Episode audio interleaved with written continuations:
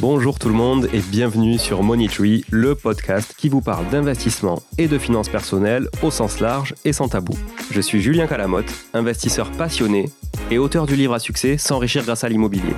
J'avais envie de partager ma façon d'investir, forcément, mais également de découvrir avec vous de nouvelles façons de faire fructifier notre argent. C'est pourquoi j'ai créé ce podcast pour y recevoir des invités qui nous partagent leur savoir et leurs expériences en toute simplicité. J'espère sincèrement que les échanges que je vais avoir avec l'invité du jour vont permettre d'enrichir vos connaissances autant que les miennes. Je vous souhaite une excellente écoute. Salut Nuno.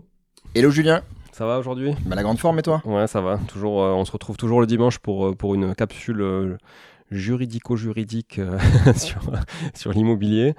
aujourd'hui, on va, on va parler d'un sujet aussi qui, qui, euh, auquel je fais face quand même de temps en temps, c'est euh, effectivement euh, c'est la vire, la vente d'immeubles à rénover. Mais avant ça, j'aimerais bien qu'on revienne quand même sur des, des sujets VFA, notamment pour faire la différence aux, oreilles, surtout de tout le monde, j'allais dire aux yeux, mais non, surtout aux oreilles de tout le monde sur un podcast, entre la VFA, entre la vire et entre la vente avec un engagement, on va dire, de travaux, mais qui ne peut ne pas tomber dans ce cadre-là. Est-ce que tu peux nous expliquer la différence entre tout ça pour qu'on y voit plus clair?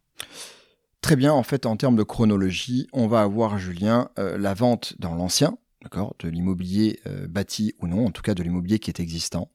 On va avoir euh, de l'immobilier existant sur lequel on va faire des travaux, à définir si les travaux sont faits avant ou après la vente.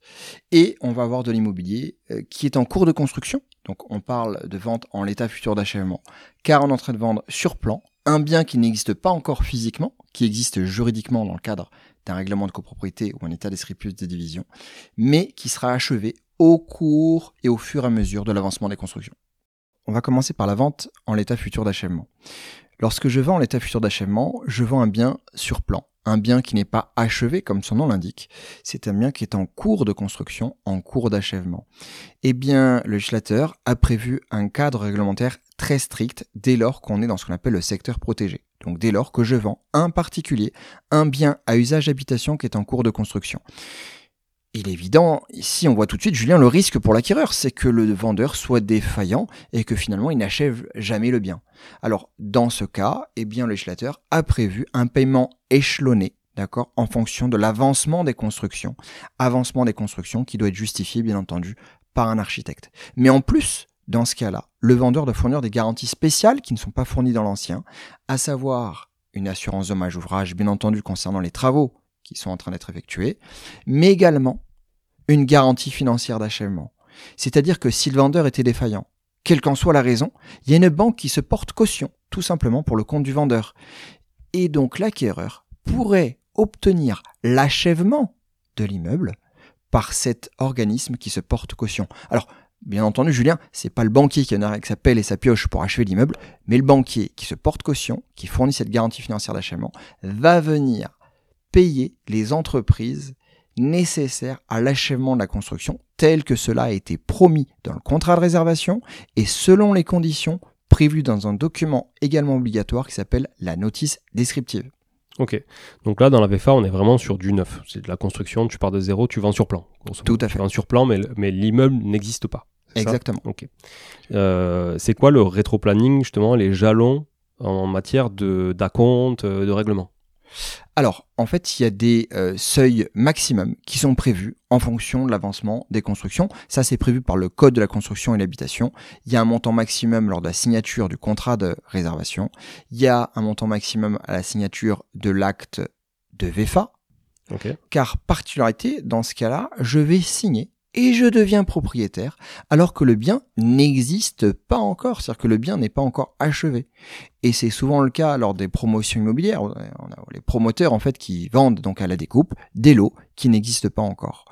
Et on a un paiement qui se fait le jour de la signature chez le notaire, d'accord, en fonction du stade d'avancement qui a déjà été atteint, et ensuite le promoteur va envoyer ce qu'on appelle des appels de fonds directement aux acquéreurs appels de fonds donc qui vont euh, être accompagnés de deux choses. Euh, le RIB du compte du promoteur sur lequel il faudra adresser les fonds Et deuxième chose, une attestation de l'architecte qui certifie qu'on est bien arrivé à telle ou telle étape. Et ça, c'est le notaire qui centralise. Alors, euh, une fois qu'on a signé l'acte en fait euh, chez le notaire, c'est directement le promoteur qui envoie les Ah appels de d'accord, fonds c'est directement le promoteur. à l'acquéreur. En effet, ça Ok. passe plus par le par le notaire. Ce qui est rassurant dans ce cas-là, c'est que euh, pour l'acquéreur, il ne verse pas les fonds directement au promoteur. Les fonds vont sur ce compte qui s'appelle le compte centralisateur et ce compte cen- centralisateur en réalité est bloqué et il est euh, ouvert, bien entendu, auprès de l'organisme qui se porte caution. C'est la contrepartie. La banque qui fournit la garantie financière d'achèvement demande au promoteur euh, de bien verser et de bloquer, de séquestrer les fonds euh, qui sont appelés à chaque acquéreur sur ce compte centralisateur pendant toute la construction. Donc ça veut dire que le promoteur, lui, peut pas se servir de ses fonds pour financer les travaux, parce qu'effectivement, il brûlerait du cash. ça veut dire que pourrait potentiellement brûler du cash sans aller au bout du projet, c'est ça? Exactement, c'est-à-dire que le promoteur, tout comme l'acquéreur, en réalité, euh, on a parfois tendance à l'oublier, le promoteur a intérêt à ce que la livraison intervienne le plus vite possible, lui Ouais. également, pour pouvoir récupérer euh, ces fonds qui sont bloqués sur le compte centralisateur. Ouais, c'est ça. Ok. Ouais, du coup, ça le bouge effectivement à se, à se, à se dépêcher pour finir le projet et récupérer ses fonds. Ça lui évite de les dépenser aussi, parce que bon, il y a promoteur et promoteur, donc effectivement, certains pourraient les, pourraient les dépenser. Euh, ok, très clair, très très clair. Mais par contre, ça lui permet lui d'avoir aussi euh, en séquestre tout ça et de dire par exemple à, sa banque ou euh, à ses partenaires financiers, voilà, j'ai quand même ça, c'est du tampon, c'est de la garantie. C'est de la garantie. En réalité, il est déjà propriétaire de ces fonds, hein, c'est Ouais. des fonds qui lui appartiennent, qui restent juste séquestrés. euh, Ils sont juste la- conditionnés. Exactement. Ouais, ok. Très clair. Alors, passons sur la vire, qui est un sujet qui m'intéresse particulièrement, parce que euh, ben, quand je fais des opérations de marchand de biens, je suis toujours un peu embêté. Euh, je sais pas pourquoi, peut-être à tort, mais j'ai pas envie de tomber là-dedans. Euh, j'ai l'impression que ça va me causer plus de contraintes. Peut-être que je me trompe. Est-ce que tu peux nous expliquer euh, Typiquement, j'achète. Je reprends l'exemple classique. hein, j'achète un immeuble, je le découpe, je je revends des lots. Euh, dans quelle mesure je tombe dans la vente d'immeubles à rénover et dans quelle mesure je n'y tombe pas? Alors, euh, on a une définition qui est assez large de la vente d'immeubles à rénover. On est cette fois, euh, tu as raison de le préciser, on est cette fois dans la vente d'anciens, dans la vente d'existants, d'accord? Avec euh, des travaux qui vont être pris en charge par le vendeur après la signature de l'acte de vente. Ça, c'est très important et c'est ce qui permet de dissocier est-on oui ou non dans la vente d'immeubles à rénover. L'acte de vente ou l'avant-contrat De l'acte de vente. L'acte de vente. Si tu fais des travaux entre la promesse et la vente, on n'est pas du tout dans la vente d'immeubles à rénover. Donc là, c'est quoi? C'est juste une notice descriptive, un peu d'engagement quand même, si tu as encore des, des travaux sur les parties communes à faire, par exemple, des choses comme ça? Exactement. Alors, deux cas de figure. Premier cas de figure, je vais, en tant que vendeur, faire des travaux après mon acte de vente. Je suis dans le régime impératif de la vente d'immeubles à rénover. Tu as raison. Euh, autant que possible, euh, lorsqu'on n'est pas professionnel, il faut l'éviter. De toute façon, en pratique, vous n'arriverez pas à faire de la vente d'immeubles à rénover. Et je vous explique pourquoi. Parce que dans ce régime impératif, tout comme en VFA, le législateur impose au vendeur de produire à l'acquéreur une garantie financière d'achèvement, cette fameuse caution bancaire. Aujourd'hui, en tant que débutant ou en tant que particulier, il est impossible d'obtenir cette garantie financière d'achèvement ou à des conditions très très Mm. Onéreuses et ce qui fait que votre projet ne devient plus du tout rentable. Donc en pratique, on voit très très peu de ventes d'immeubles à rénover. C'était une excellente idée de législateur encore une fois pour protéger l'acquéreur parce que imaginez, j'achète un bien à 200 000 euros, sauf que mon bien n'est pas en bon état. Mon vendeur s'est engagé à faire des travaux après la vente. Mon vendeur se carapate ou font les plombs. Je me retrouve moi le bec dans l'eau en tant qu'acquéreur. Et c'est pour cela que le législateur a mis en place cette garantie financière d'achèvement. Si le vendeur était défaillant et qu'il n'exécute pas ses travaux, tout simplement la banque qui s'est portée caution va venir, comme dans le cadre de la VFA, payer les entreprises nécessaires à l'achèvement des travaux. Ces travaux vont être listés, bien entendu, détaillés dans l'acte de vente. Et ce point, on voit ici donc la vente d'immeubles à rénover concerne des travaux pris en charge par le vendeur après la vente. Hmm. Tu évoquais, Julien, le cas où tu fais des travaux entre la promesse et la C'est vente. ça. Ou C'est- tu as la même liste, finalement, tu peux avoir la même liste. Toi, tu t'engages à, bah, le mec te signe un avant-contrat euh, en tant qu'acquéreur. Toi, tu dis, ben voilà, euh, nous, on, s'engage à faire ça, ça, ça sur l'immeuble. Vous serez livré de ça dans 4 mois euh, quand vous signerez l'acte. Qu'est-ce qui se passe dans ce cas-là? Alors, dans ce cas-là, il s'agit tout simplement d'une vente classique avec une condition suspensive que le vendeur ait réalisé tel ou tel travaux entre la promesse et la vente. Et j'indique bien qu'il s'agit d'une condition suspensive déterminante du consentement de l'acquéreur et tant que ces travaux ne sont pas achevés, la protection de l'acquéreur, c'est dire la condition n'est pas réalisée, je ne signe pas. Et le vendeur doit donc s'empresser de parfaire à son obligation d'exécuter ses travaux pour pouvoir vendre s'il souhaite récupérer son prix de vente. Ça veut dire que c'est quand même une condition suspensive qui est assez subjective parce que euh, si tu t'es engagé à, on va dire, à, repeindre tel truc, à refaire la façade, à, je sais pas moi, à, faire la réfection de la toiture, etc. Mais qu'en fait, euh, s'il y a des notions trop esthétiques dedans, par exemple, et que on n'a pas tous la même vision de l'esthétisme, tu vois, dans quelle mesure je me dis un, un acquéreur peut se retirer de la vente en activant cette condition suspensive euh, et dans quelle mesure nous on peut l'obliger finalement à acheter à partir du moment où on a réglé ça. Tu vois, je trouve que c'est assez arbitraire et subjectif. Alors, d'où l'intérêt, Julien, de bien préciser, lister avec le plus de détails possible les travaux qui vont être réalisés par le vendeur entre la promesse et la vente. Et pour cela, moi je recommande outre le fait de dire euh, quel type de travaux vont être réalisés, moi je conseille de préciser au maximum. Par exemple, si c'est de la peinture, quel type de peinture euh, quelle va être exactement la surface, quel va être le mur concerné? Quel code couleur. Euh, exactement. Le nombre de couches. Vraiment, soyez le plus précis possible pour qu'il n'y ait pas de débat. Et j'irai même au-delà. Eh bien, en cas de désaccord entre le vendeur et l'acquéreur, on va tout de suite nommer un professionnel ou un expert qui jugera si oui ou non les travaux ont été exécutés dans les règles de l'art conformément à ce qui a été prévu entre le vendeur et l'acquéreur. Vraiment, ne minimisez pas, ne minimisez pas ce point car c'est souvent un sujet de discorde. Hmm. Euh, tu l'identifies justement entre le vendeur et l'acquéreur. Ok, bon, c'est très très clair. Engagement avant contrat, donc avant contrat, on, verra peut-être plus tard dans mm. une autre capsule, c'est effectivement promesse de vente euh, ou compromis. Euh, et l'acte de vente, s'il y a un engagement là, ça reste de la condition suspensive, donc euh, l'acquéreur est libre de se sortir de la vente si jamais vous, en tant que vendeur vous n'avez pas exécuté tout ça, les promesses que vous avez écrites finalement dans les conditions. Mais par contre, si vous vous engagez à faire des choses avant l'acte, donc ça veut dire que là, vous voulez prendre finalement euh, le fruit de la vente avant de réaliser les travaux, parce que potentiellement, vous pouvez utiliser ce fruit de la vente pour réaliser les travaux. Là, vous êtes obligé d'avoir une garantie d'achèvement, c'est ça? Exactement. Et donc, du coup, on tombe dans la vente d'immeubles à rénover avec effectivement plusieurs contraintes, notamment assurantielles. Exactement. Dans les deux cas, Julien, que je fasse mes travaux avant ou après la vente, donc que je sois ou non en vente d'immeubles à rénover, on n'oublie pas que si je fais des travaux, je suis euh, débiteur de cette garantie décennale que je dois donc à mon acquéreur.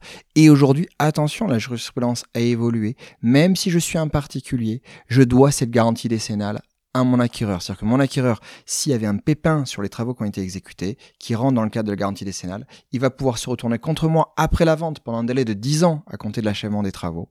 Et c'est moi qui vais ensuite me retourner contre les entreprises éventuellement que j'ai mandatées, car c'est moi qui suis en relation contractuelle avec ces entreprises. En réalité, l'acquéreur n'est pas en relation contractuelle avec les entreprises. Donc, normalement, l'acquéreur doit actionner la responsabilité décennale du vendeur, et le vendeur, une fois qu'il a indemnisé et réparé le préjudice, il va faire jouer la garantie décennale des entreprises qu'il a mandatées. Donc, voilà. Passez toujours par des entreprises. Un, Premier conseil. Deuxièmement, vérifiez les garanties décennales des entreprises que vous mandatez et conservez ces documents précieusement. Et n'hésitez pas non plus à demander à l'entreprise de vous fournir, outre son assurance décennale, on sait qu'aujourd'hui le but d'une assurance, c'est d'assurer mais pas forcément d'indemniser. Mmh. Et en tant qu'assurance, la première cause de non-règlement d'un sinistre, c'est le non-paiement de la prime. Donc n'hésitez pas à demander au professionnel qui va faire les travaux l'attestation de quittancement des primes pour être sûr qu'il soit bien à jour de ses primes et donc que le moment venu, l'assurance vous dise pas ah oui, certes, il avait une assurance décennale mais il a jamais payé la prime donc euh, je ne vais pas indemniser. Sans compter sur les fausses attestations, donc euh, toujours effectivement bien croisé, le fait que l'attestation soit bien aussi de l'année euh, en cours euh, d'achèvement des travaux, enfin en tout cas de l'année dans laquelle il a effectué les travaux. Effectivement, tu le dis à juste titre, euh, s'il n'est pas à jour de ses primes du paiement des primes d'assurance, effectivement, il n'est pas assuré hein, réellement, même s'il a eu attestation au 1er janvier, puisque les attestations potentiellement peuvent être envoyées de manière automatique aussi. Voilà. Exactement. Ok, très très clair. L'assurance décennale, elle couvre, euh, on va dire, la, garantie, les travaux et la qualité des travaux, etc., éventuellement euh, ce qui est structurel. La dommage ouvrage, elle, elle couvre quoi de plus? Alors, euh, en réalité, ça va être à peu près la même assiette de travaux. Hein.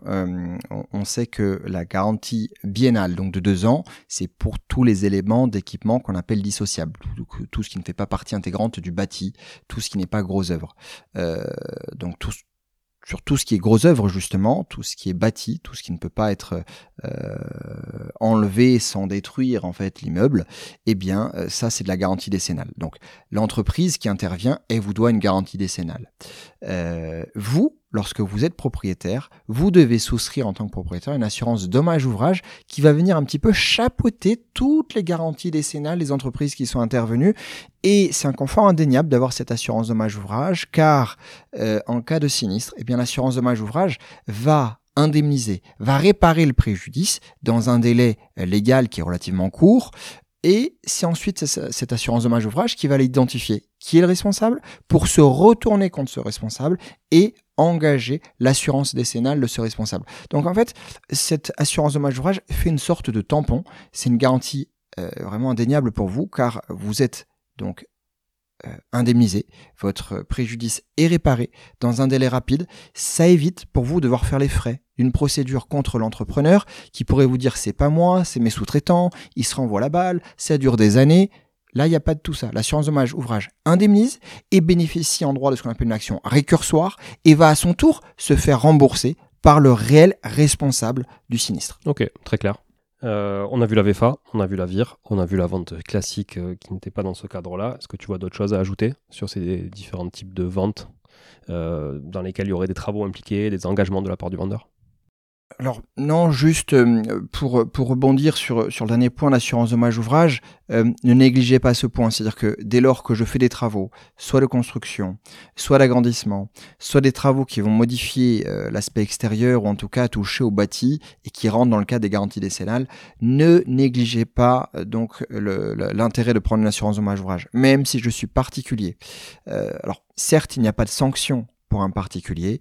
Euh, par contre, attention, il y a des sanctions pour un professionnel, sanctions euh, qui sont, euh, qui peuvent même être assez graves, hein, parce que on a des amendes et même des sanctions d'emprisonnement. Hein. Donc attention à l'apprenti marchand de biens hmm. qui fait, qui retape un peu sans prendre de décennale, sans prendre d'assurance dommage ouvrage.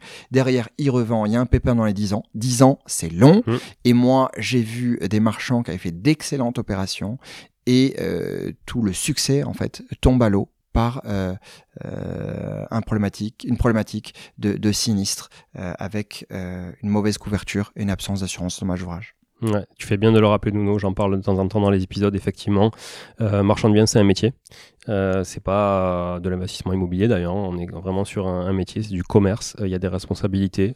c'est du commerce, mais qui aussi implique beaucoup de beaucoup d'autres notions, notamment beaucoup de travaux, puisque c'est comme ça qu'on apporte de la valeur et c'est comme ça que les marchands de biens font leur marge. Donc effectivement, il faut bien se couvrir et euh, pour pouvoir dormir tranquille aussi, parce qu'en termes de charge mentale, euh, quand tu es particulier effectivement avec tes responsables pendant 10 ans, comme tu dis, 10 ans c'est très long.